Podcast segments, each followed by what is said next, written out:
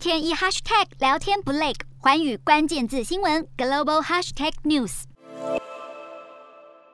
美国参院两党外交领袖十八号带领五十位参议员联名致函总统拜登，呼吁把台湾纳入印太经济架构。议员说，台湾是美国常年的重要贸易伙伴，若想架构成功，必须纳入美国所有区域盟友。美国驻日大使伊曼纽接受日媒专访时更表示，中国将不会受邀加入印太经济架构。而近日，美方不仅在国际间为台湾发声，还支持加强台湾抵御中国的能力，多次释出有台讯号，引发中国当局不满。但除了重申一中原则和三个公报规定，似乎别无选项。而就在美国总统拜登出发前往亚洲访问前夕，白宫国家安全顾问苏利文与中共中央外事工作委员会办公室主任杨洁篪通话，延续两人三月十四号在罗马的会谈，讨论区域安全、核不扩散、乌克兰战争与美中关系特定议题。两人三月在罗马举行长达七小时的会谈。根据美方会后转述，美方高度忧虑中俄结盟，并向中方预告援俄的可能后果。